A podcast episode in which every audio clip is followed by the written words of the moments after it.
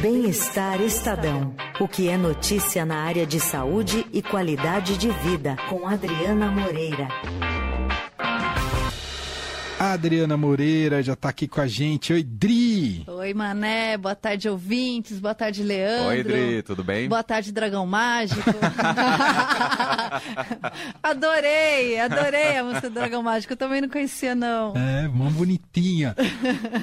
Rodri, vamos falar hoje que não tem idade para malhação, é isso? Para academia. Pois é, a gente está com uma matéria muito legal nesse fim de semana no Bem-Estar, que amanhã já vai estar tá no ar, mas os ouvintes da Rádio Dourado ficam sabendo antes. Eba, aqui. obrigado.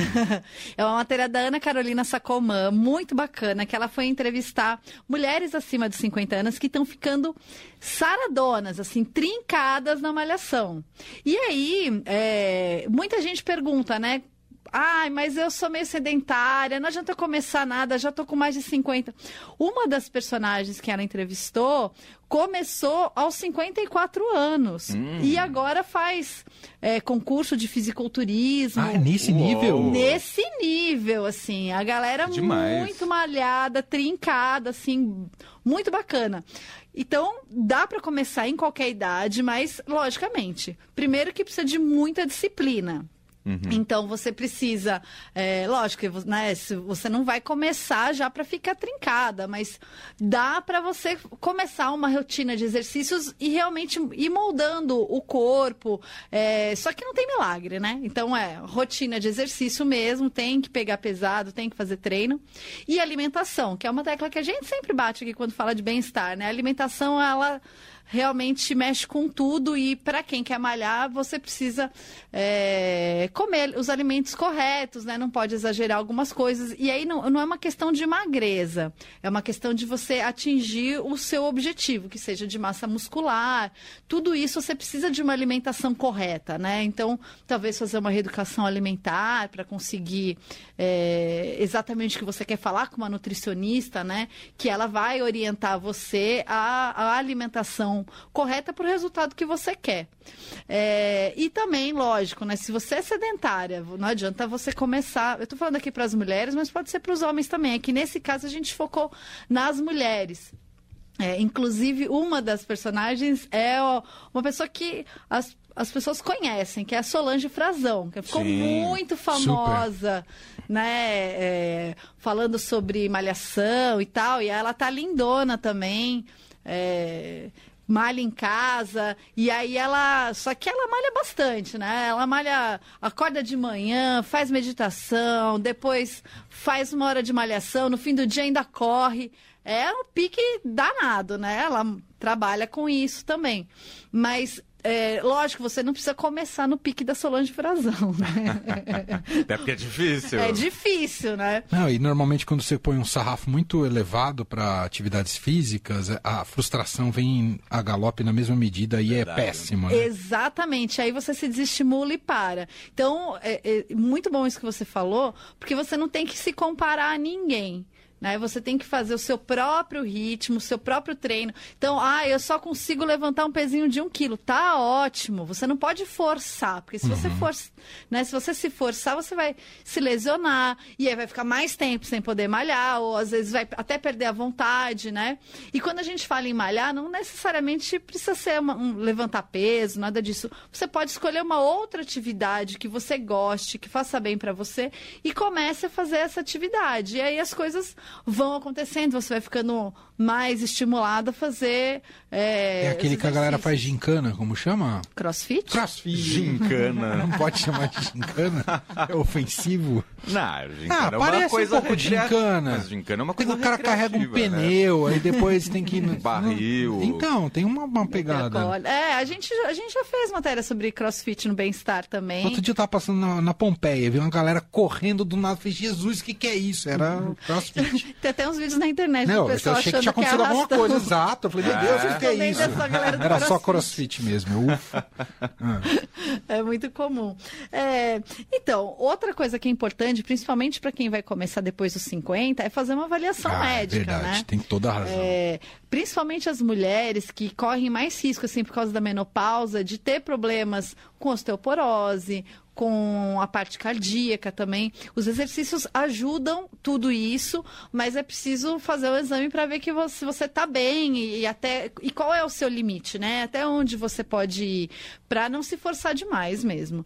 E assim, o pessoal fica às vezes com receio de academia, ah, eu vou na academia, mas todo mundo vai olhar para mim. Ninguém tá ligando, ninguém vai olhar para você, ou se olhar não vai olhar com, com julgamento. Você tem que fazer Sim. as coisas por você mesmo, né? A gente fica muito preocupado com o que os outros pensam, mas quem paga nossos boletos é a gente mesmo, né? Não, então... Todo mundo teve um primeiro dia na academia.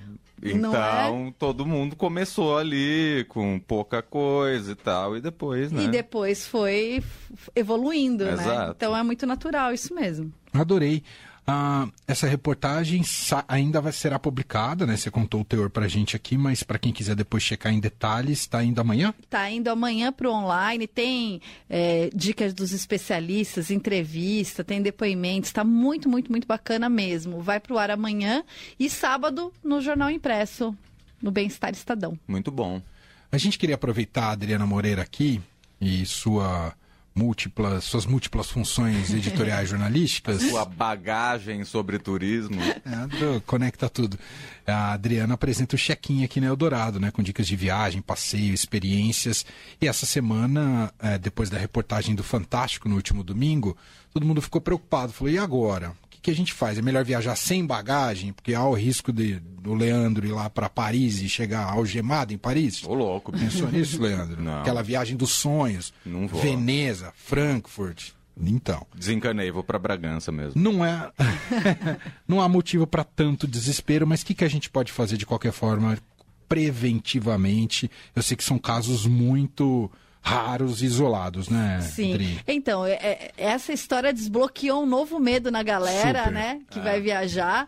E... Eu fiquei pensando como é que deve estar a rotina no, no check-in dos aeroportos atualmente. É completamente doida, né? né? Doida. É. Com certeza. Mas... Ter as malas mais carnavalescas dos últimos tempos. Mas, com... mas isso é uma, uma medida fantástica, tá na lista de coisas que você deve fazer. Mas assim, se a gente for pensar friamente, né? A gente paga caro para viajar. Super. E muitas vezes você paga para despachar bagagem bagagem Exatamente. também. Então, o mínimo é que você não seja preso, né? Quando você chegar por uma coisa que você não cometeu. É. Exato. Então, já, já começa o problema aí. Você tem que se matar para provar sua inocência. Né? Agora, o que acontece muito, e isso é muito comum, é extravio de bagagem. Isso é mais fácil de acontecer. Sim. É, comigo já aconteceu muitas vezes, eu nem sei dizer aqui quantas vezes aconteceu. Não é azar, não é uma coisa que só acontece com você, é muito comum, tem estatísticas, é, se eu não me engano, é, de casos é 4,35 malas que são extraviadas por mil passageiros no mundo. Entendi. E isso acontece principalmente em voos internacionais. É mais fácil disso acontecer. Tem alguns relatos, é, algumas estatísticas que mostram isso. Então, assim, se você. O que você vai fazer é para prevenir de. Se a sua mala foi extraviada, você conseguir uma indenização por ela. Ou pelo menos conseguir identificar onde está a sua mala para você reavê-la. Então, primeiro, isso que você falou, de ter uma mala diferente das as outras. Personalizada. Personalizada. Se for uma mala preta, coloca fita, coloca uma etiqueta bem chamativa amarra ela com alguma coisa, põe um boneco, não sei. Bandeira do Corinthians. O que você quiser, mas deixa a sua, a sua mala única, né? Uma coisa que você vai identificar ela rapidamente, porque muitos dos extravios também é, não é golpe. A gente já pensa lá o que é golpe.